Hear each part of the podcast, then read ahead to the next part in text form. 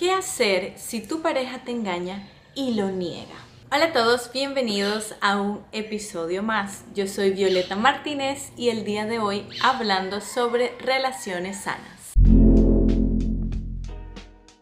Has descubierto mensajes de texto, le has visto, te has dado cuenta que te está engañando, pero aún así tu pareja continúa diciendo que es mentira, o sea, niega el descubrimiento que has hecho tú. Esto no es un caso raro, la realidad es de que muchas personas que han sido infiel niegan lo que han hecho. Y normalmente se excusan o dicen que tú eres la que estás loca, que eres demasiado celosa, que eres una controladora, que estás mal de la cabeza, que te estás imaginando cosas que no son. Cuéntame si este tipo de cosas resuenan con lo que está sucediendo contigo. Yo te comenté en un video anterior que te lo dejo aquí, qué hacer cuando tu pareja te engañe varias veces, que es importante que tu pareja reconozca que ha cometido un error, porque es la única puerta que abre hacia el arrepentimiento o hacia el cambio verdadero que él te está demostrando que realmente quiere cambiar la relación, quiere mejorar la relación. Ahora, es muy normal que nosotras o nosotros nos sintamos mal porque queremos que la persona lo acepte, que nos los diga. Pero yo te tengo una pregunta. ¿Necesitas más pruebas? ¿Necesitas más pruebas? Dime, ¿ya viste mensajes? ¿Ya viste fotos? ¿Qué prueba necesitas para saber de que te ha engañado. En realidad no necesitamos más pruebas, pero corremos detrás de las pruebas o corremos detrás de nuestra pareja que lo acepte, porque sentimos la necesidad de que la persona se haga responsable de sus actos. Inconscientemente, tú sabes de que la única forma de que la relación mejore es de que esa persona acepte lo que está haciendo. Cuando la persona lo niega, está yendo en contra de esto. Entonces nos sentimos estresados y queremos controlarle y obligarle de alguna forma a que la persona acepte de que está cometiendo un error. Y hay siempre una vocecita que dice, bueno, pero ¿y si es mentira?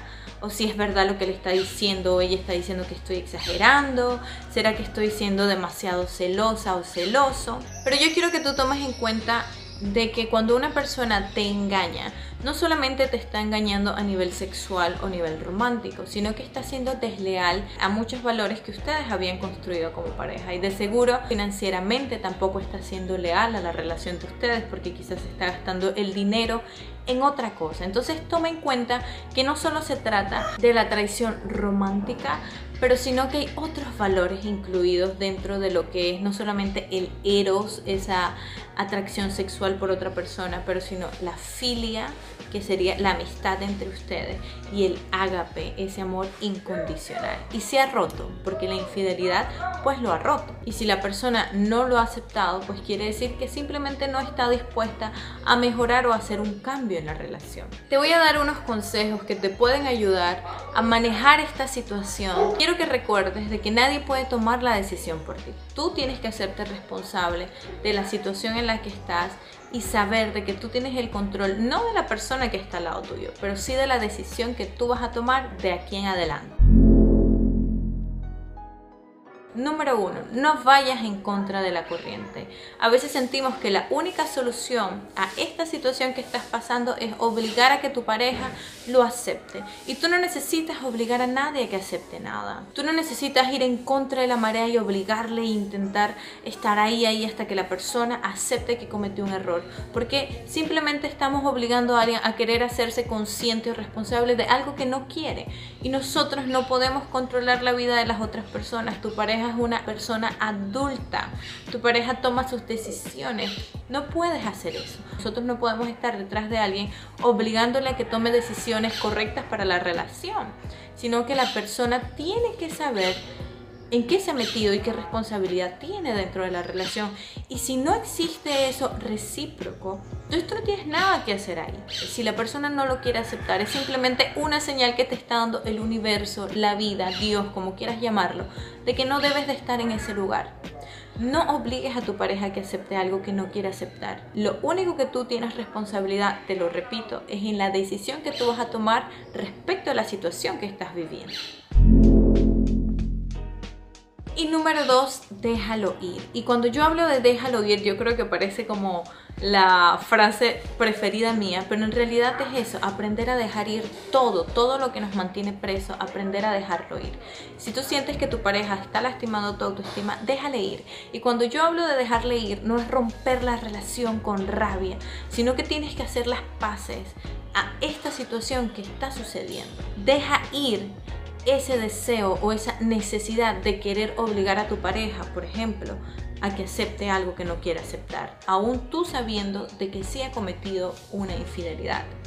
Deja ir a esa persona porque te va a doler mucho, pero vas a sanar algo dentro de ti que es ese apego a querer obligarle o a querer estar con ella y déjale ir con la mente abierta de que quizás te está mostrando algo en ti que tú puedes mejorar o que estás reflejando tú en tu pareja, ¿verdad? Entonces te recomiendo a que pases por esa terapia de dejarlo ir, ¿no? Del duelo, déjalo ir, di, mira, te dejo ir libre.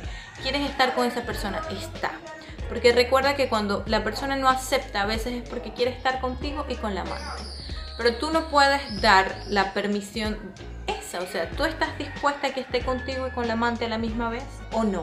Tienes que ser clara y objetiva con qué es lo que tú quieres. ¿Realmente eso te hace feliz? Necesitas identificar cuáles son tus necesidades y aprender a satisfacer tus necesidades primero antes de querer satisfacer las necesidades de otro. Entonces déjale ir, es lo más sano que puedes hacer.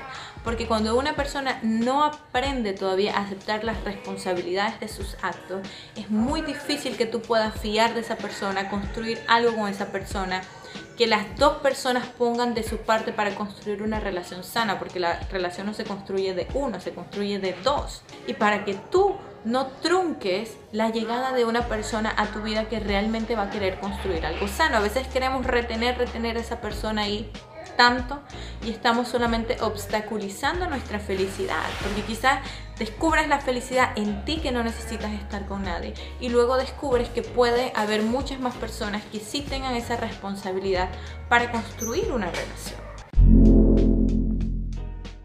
Y por último, ¿qué pasa si no puedo o no quiero dejarlo? ¿sí? Es muy difícil. Prefiero aguantar todo lo que está sucediendo, prefiero aguantar que no lo acepte a dejarle ir. En este caso necesitas ayuda, ayuda urgente, porque este tipo de relación en la que tú aceptas una infidelidad, después aceptas esto, se puede tener presencia de violencia y no solamente la violencia física, psicológica, porque ya eso podría identificarse como violencia. Entonces recuerda, hazte responsable de lo que tú puedes hacer. Tú no puedes cambiar a ese hombre violento o a ese hombre infiel. Tú puedes decidir con quién tú estás. Y si tú sientes que no puedes dejarle ir, eso es una señal de que hay una baja autoestima, de que estás teniendo un problema de apego, de que hay algo en ti que no te está dejando liberarte de eso. Hay una persona con una autoestima sana, con un amor propio, con una vida un poco más consciente, se da cuenta de que está con la persona que le está haciendo sufrir y dice, mira, me duele mucho y lo dejo. No es que no le dé dolor dejar a la persona, pero aprende de que ese dolor se supera y lo dejo ir.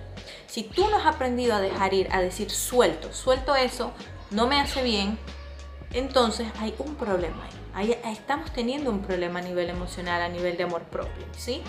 Imagínate que estás haciendo un té en una olla, está súper caliente y tú agarras la olla con las manos.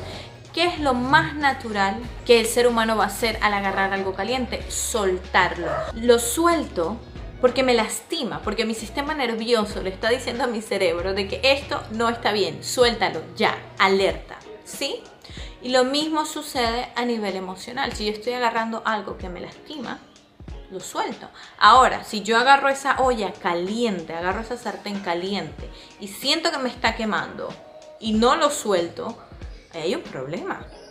Tengo que ir al doctor a ver si mi sistema nervioso está mal o si sí estoy sintiendo el dolor y me gusta sentir el dolor, que estoy con un problema, un trastorno o algo parecido. Y lo mismo a nivel emocional. ¿sí? Si yo estoy agarrando algo, estoy abrazando algo en mi vida que me lastima, que me está golpeando, que me está lastimando la autoestima y yo continúo ahí y no lo puedo soltar, ahí hay un problema. Y esta situación simplemente está reflejando ese problema que yo tengo. Así que quizás mi pareja tenía que serme infiel y yo tenía que pasar por esto para darme cuenta que yo estoy apegada a mi pareja.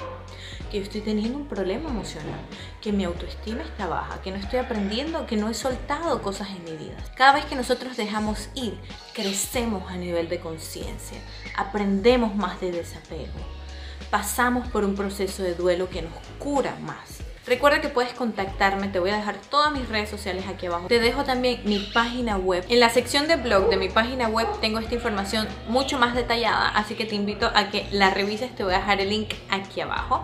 Y bueno, esta fue la información del día de hoy. Cuéntame cuáles son tus dudas, si tienes más preguntas sobre el tema, no olvides dejar tu like, un comentario y suscribirte al canal. Nos vemos en la próxima. Chao.